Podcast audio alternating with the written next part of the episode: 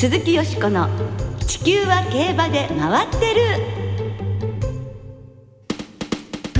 皆様こんばんは鈴木よしこです。お元気でいらっしゃいますか？私は元気です。地球は競馬で回ってる。この番組では週末の重賞レースの展望や競馬界のさまざまな情報をたっぷりお届けしてまいります。最後までよろしくお付き合いください。今日ご一緒してくださるのは小林正美アナウンサーです。こんばんは小林です。よろしくお願いします。よろしくお願いいたします。小林さんねまだまだあの暑かった8月末以来のご登場ということになって、が9月はゼロということになるんで ですのでお久しぶりなんですけれどももう今週末秋華賞来週菊花賞とね3歳の三冠レースの最終戦の季節になってしまいましたよ。はい、どんなところにね、あ、うん、早いですよね。あの秋はどんなところにご注目されてますか？今週の秋華賞はやはり育ちですよね。菊花賞は？菊花賞は皐月賞馬もダービー馬も出ないみたいなので、えー、混戦ですかね。ねえ。そう珍しいですよね。珍しいですね。ええー、なんか菊花賞もさやっぱり三冠ね三千メートルまあ今年は阪神ですけれどもまあ京都競馬場でというとあれはあれでも本当大事にね。ええー、皐月賞馬にもダービー馬に出てほしいって気持ちもありますよね。はいでもねまあどうなることでしょうか、まあ、去年はねデアリングタクトとコントレイルとボマも牝馬も無敗の三冠馬誕生ということでしたからということでしたからあれからもう1年なんですね。そうですね。そしてですね去年の菊花賞を制して三冠馬に輝いたコントレイルが年内で引退することが先週分かりました。はい今月31日の天皇賞で復帰して11月の東京のジャパンカップがラストランとなるわけです、えー、有馬記念には出走しないということですね。そうですね。そして、えー、守護場入りということになるわけなんですね。あの三冠達成の後に惜しくもまだ勝ててないので、うん、あのやはり無敗の三冠馬の強さっていうのをねあの見せてほしいなって思いますね、ね、確かにあのコントレールにはあの無敗の三冠馬から無敗の三冠馬誕生というねあの歴史的な快挙達成で守護馬としての価値役目それの重い責任もありますからね。まあ、とにかく元気でいてほしいなと思いますね、はい、残り2戦。三冠馬にふさわしい走りを見せてほしいですね。皆さん期待いたしましょう。鈴木よしこの地球は競馬で回ってる。この番組は JRA 日本中央競馬会の提供でお送りします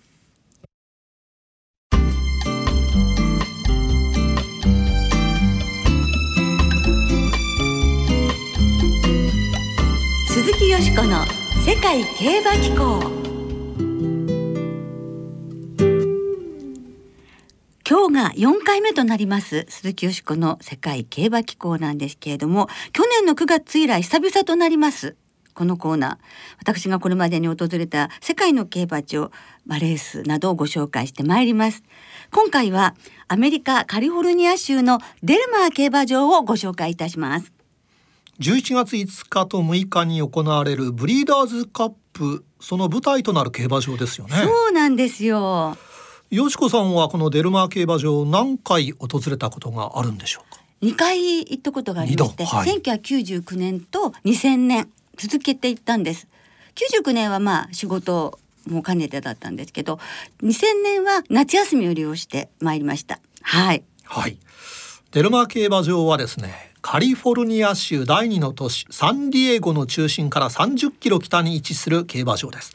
そのサンディエゴはロサンゼルスから南へおよそ160キロメキシコ国境に接する都市です。観光情報サイトを見ますと太陽の光り輝くサンディエゴへようこそ。カリフォルニアの随一のビーチシティサンディエゴでは1年を通じ温暖な気候と青い空112キロに及ぶ美しい海岸線魅力ある観光スポットの数々そして洗練されたショッピング体験をお楽しみいただけますとあります。いいですね。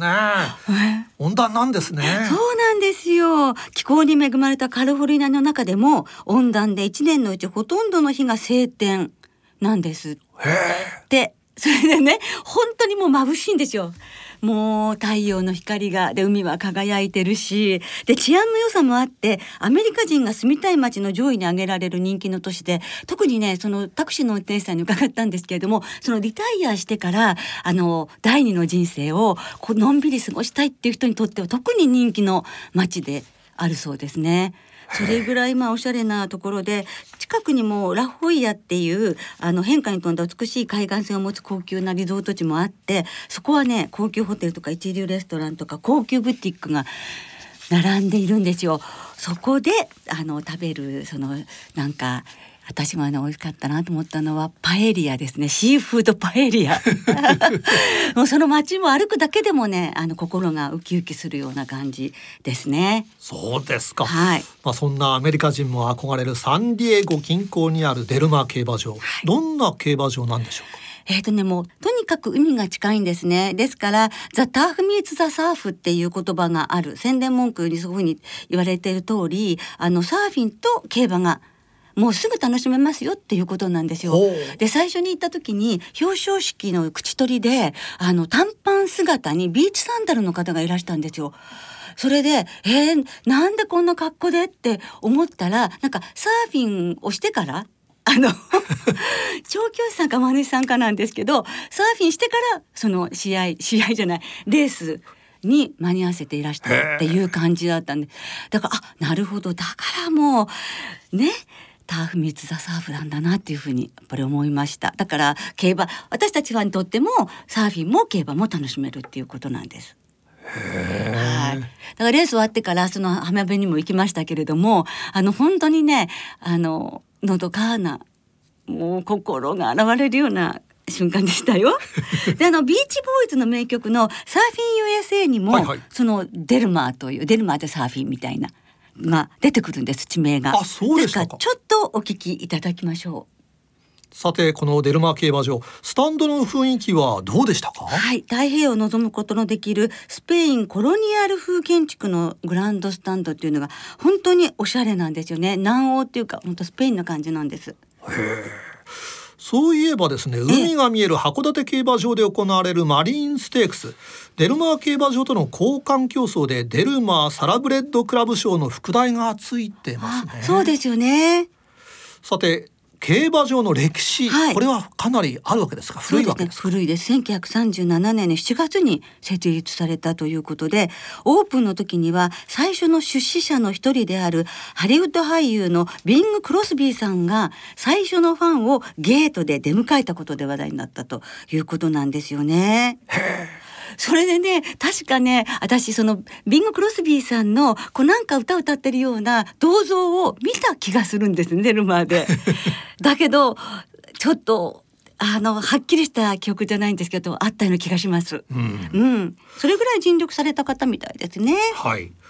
まあ、映画といえば映画にもなったシービスケットもデルマー競馬場でレースをしているんですよね。そうですね。1938年の8月にシービスケットとビング・クロスビーさん所有のリガロッティとの賞金額2万5千ドルのマッチレースが開催されて、花差でシービスケットが勝利。本読まれた方とか映画をご覧になった方は、あって思われるかもしれませんね。2万人の観客がデルマー競馬場に詰めかけて、当時の高い競馬人気もあって、このレースは NBC ラジオが初の全国規模の競馬中継を初ですよ初の全国規模の競馬中継を行ったそうですからそれぐらい注目されてたってことですね。さてそれはでよしこさんがデルマー競馬場に行かれたのはやっぱり夏だったわけですか？そうですね。リゾート競馬場で7月から9月にかけての夏の開催が中心の競馬場なので私が訪れたのも8月の末なんですけれども最初の時はこのデルマー競馬場といえばというパシフィッククラシック上半期のまあ締めっていうような感じでしょうね。そのレースの取材で行きましてその時はジェネラルチャレンジというボブ・バハート調教師の管理馬が勝った時だったんですね。で2回目の時もあのやはり夏休みだったので8月の末に出かけたんですけれどもこのデルマー競馬場はあのもともとその夏だけに開催されてたんですけれど2014年からは前年に2013年に閉鎖したハリウッドパーク競馬場から多数のレースを引き継いで秋にも開催されるようになって2017年にはブリーダーズカップも初めて開催されました。うん現地ではどうでしょう？心に残る印象に残っているレースありますそうですね。そのああのパシフィッククラシックっていうレースはもう見てみたかったのであのとても楽しかったです。パドックからもちょっとこう喋るようなシーンも撮ったりなんかしたので思い出深いんですが、やはりリゾート競馬場でも皆さんおしゃれして来られてあの競馬場の真ん中に池があってそこの噴水が綺麗だったりもするんですよね。あの最初に行かれた時は仕事ということでしたが、はい、そのデルマ競馬場でどんな仕事取材をされたえー、ね、2回目の1回目はそのテレビの番組のことだったんですけど2000年の方はもう自分の夏休みを利用していったので本当にもうあのバカンス気分だったのとその2000年のデルマーのこの夏には滝豊騎手が6月の末からもう西海岸に約半年ぐらいですかねすごい長期滞在もっとだとか、はいはい、うん長期滞在してるっていうことなので、まあ、その武さんをデルマーで取材してそれから、えー、東海岸に飛んで海老名さんがサラトガでやはり長期滞在されてたのでそれを夏休みあの取材してみたいどんなことしてるんだろうって覗き覗いてみたいなと思って出かけてったんですね。うん、で出るまではあの武豊騎手にあのお会いした時にねあのあ出るまで見つかりましたよっておっしゃったんですよ開口一番。それであの一日に日本でだったら4勝も5勝もってされる方なのにその出るまでの参照すごくこうニコニコ側でおっしゃるのでなんかちょっと胸が締め付けられちゃってあのやはりその日本のトップジョッキーが行っても厳しい現実があるんだなって思ったんですけれどもしかもあのなかなかいい馬にはいくら日本トップジョッキーって言っても乗せてもらえなくって僕はこちらではねあの人気その馬ばっかり乗ってるから穴男なんですよっ。て言って、まあ、人気ない馬をね上位に持ってくるということで、うん、結構後輩との馬券も。そういうこともなんかこう冗談めかしておっしゃってたんですけれども本当にレースでも1日に2くらい依頼があればいいっていうような感じで朝の調教の後に調教もあの載せてもらえる馬があればいいっていうような感じだったんですけどそういうことに腐ることもなくもう今自分が最もやりたいことをやりたい場所でやっているっていうことを楽しんでいて、何か吸収しようってこともあったと思うんですけれどもそれでもねやっぱジョッキールームの隣の喫茶室でコーラを片手にモニターを見ながらコーリー中谷騎手とかラフィットピンカイジュニア騎手の騎乗を眺めながら彼らが乗ってるような前に乗りたいなうずうずするななんてねいうようなこともあのつぶやいているっていうのも印象的だったんですよね。だけどやっぱりそういうところでも見てるトレーナーとか関係者の方はいらしてだんだんこう実績をね残していかれるようになるわけですけれども、うん、武騎手がそのアメリカに長期遠征を決める前に語っていたカリフォルニアにいるのが当たり前のジョッキーになりたいんだっていうことをね、えー、この長期滞在で、えー、叶えようとしてたっていう時でしたね。はい、えー、でもすごくあの良かったでしょう。生き生きしていて。懐かしいです。だから20年前の話ですからね。でその時もあの昨日より今日より上手くなりたいって今も昨日より今日が上手くなりたいって、うん、そのなんてすごいですね、ね、そんな感じでした。それであとねそのちょっと競馬のことをさえてお いとくとメキシコにもすぐ行けるんですよ。ハイウェイで。え。えだからメキシコにも行きました。それでメキシコのタコス。だから ちょっとメキシコで一日遊んで帰ってきたりもできましたしあのコロナドアイランドっていうところがあってあのマリリン・モンローさんの「暑いのが好き」の撮影ロケ場所になったホテルがあるんですけどもそのホテルのホテルデル・コロラドっていうところそのまま映画の通りにあるんですよ。でマリリン・モンローさんのいろんなものが置いてあったりとかしてそこもとっても素敵なとこでしたプライベートビーチみたいそこもすぐ行けるしそういうあのいろいろな文化にも触れることができるっていう場所ですね。いやいいですね。いいですよ。私もウィンファイブで大きいのが当たったらサンディエゴに行ってみたいですね。もうぜひぜひぜひというふうに思いますね。はい、えー、大体であのデルマーというのがどんな感じかちょっと分かっていただけたらなと思うんです。さて来月行われますブリーダーズカップは今回よしこさんにご紹介いただいたデルマー競馬場で行われます、はい。日本から矢作厩舎のラブズオンリーユーマルシュロレーヌ森秀行厩舎のマテラスカイピンシャンジャスパープリンスジャスパーグレイトそして藤原英昭厩舎のヴァンドギャルドも遠征予定ということになってますそうですね。ブリーダーズカップの詳しい展望は11月5日のこの番組で奥野庸介さんをお招きしてお届けすることになっておりますので、どうぞお楽しみに。はいよしこさんにははい今後も世界の競馬場をご紹介していただく予定ですはい、このデルマーの後言ったね、サラトガの海老名さんの話もまたいつかね、できる時になるといいなと思います。鈴木よしこの世界競馬機構、どうぞ次回もお楽しみに。鈴木よしこの地球は競馬で回ってる。ここからは週末に行われる重賞を展望していきましょう。その前にですね、はい。先週予想した毎日王冠、よしこさんは生まれんで的中されました。でも3.5倍ということで生まれ4等ボックスだったのではい。まあね鳥紙でございますけれども、まあ、的中はね的中ですか？的中ではい、はい。嬉しいございましたさあ今週は土曜日に東京競馬場で府中牝馬ステークス日曜日に今年は阪神競馬場で秋華賞。東京ではジャンプの重賞東京ハイジャンプが行われます。はい。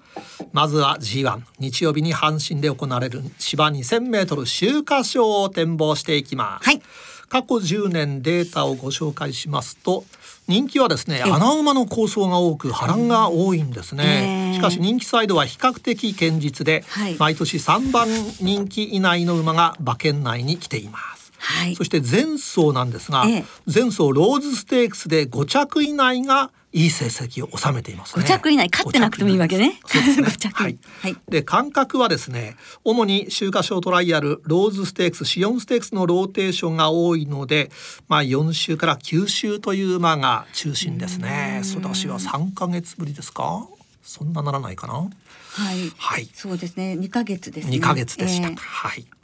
えー、15日金曜日お昼の阪神の天候は晴れ芝ダートとも良の発表です。芝のクッション値は8.8標準。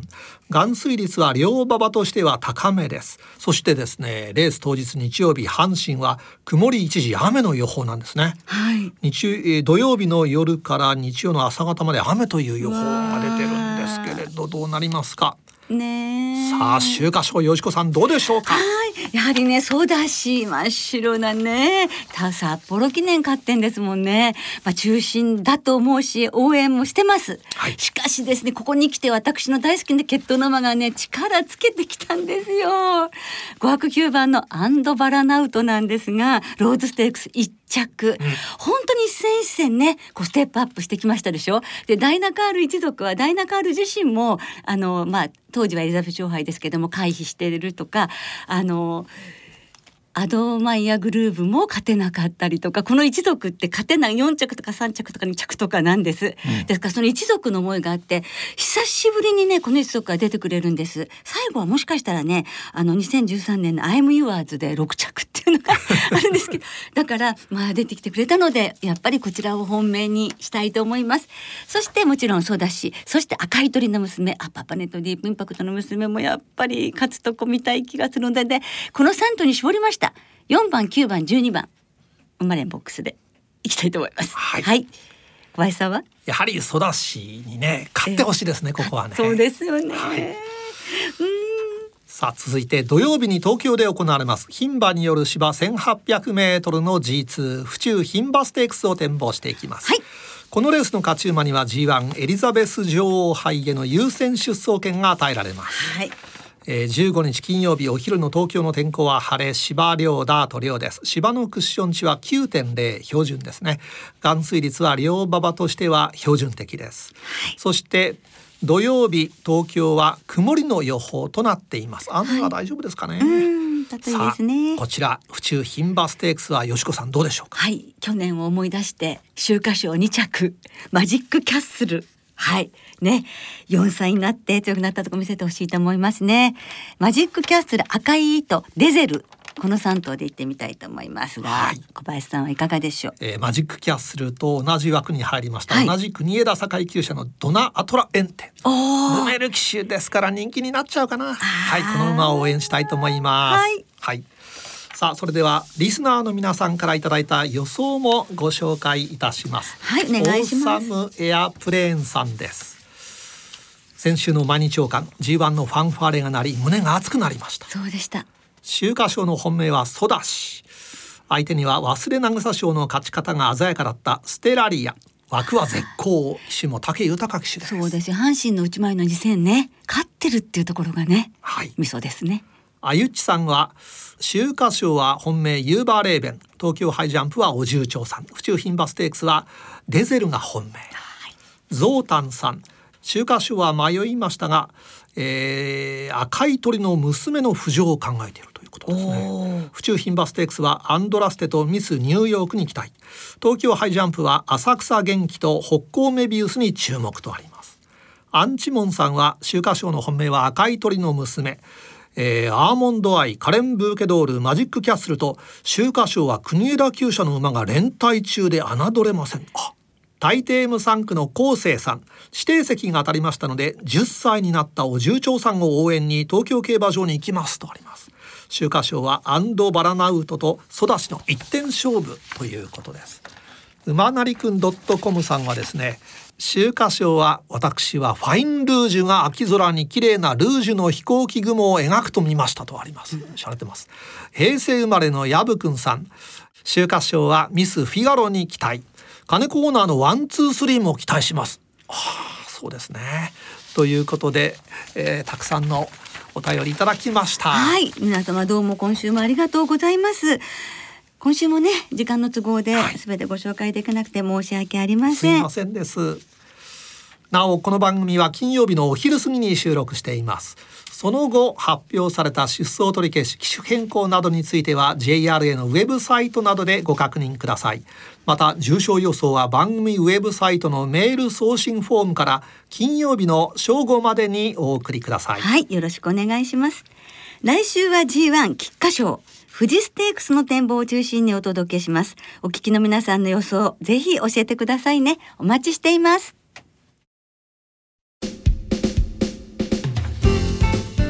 そろそろお別れの時間となりました。今週末は東京阪神新潟3つの競馬場でレースが行われます土曜日の東京ハイジャンプには4月の中山グランドジャンプ以来久々の実戦となる10歳馬お重長さんが出走しますはい、お重長さんね。まだまだ若々しい感じの映像を見ました。頑張ってほしいですよね。はいそれからね東京ハイジャンプ浅草元気ですけれども熊沢重文騎手はあの障害重賞が通常実施される6条のうち東京を除く5条でも障害重賞を制していらっしゃるのでもし勝てば東京勝てばね全て制覇ということになるのとあと一つ勝てばもう新記録なんですよね。そうですねねそういうところもちょっと楽しみにしたいですね。はい2歳戦は3つの競馬場で合わせて29レース行われます。日曜日の阪神競馬場ではオープン特別もみじステークスも行われます。はい、今週注目されている2歳馬はいますですか？はい、明日東京5レースコントレイルの全兄弟の弟サンセットクラウド出走しますよ。お兄さんとねなんか一緒にあのトレース歩いてる映像を見ました。いいもんですねああいう映像はね さあその2歳戦は単勝がお得です。全競馬場全レースの単勝を対象に通常の払い戻し金に売上の5%相当額が上乗せされ払い戻しされます。そして今週も東京阪神新潟3つの競馬場ともに事前にネット予約で指定席を購入された方だけがご入場いただけます。また一部を除くウィンズなどは事業所ごとに営業日時発売レースなどを制限して営業されています詳細は JRA のウェブサイトなどでご確認ください、はい、よろしくお願いします。それでは、さあ、秋華賞どうなりますでしょうか？その秋華賞をはじめ盛りだくさんの週末の競馬、存分にお楽しみください。お相手は鈴木よしこと、小林正美でしたまた来週元気にお耳にかかりましょう。鈴木よしこの地球は競馬で回ってる。この番組は JRA 日本中央競馬会の提供でお送りしました。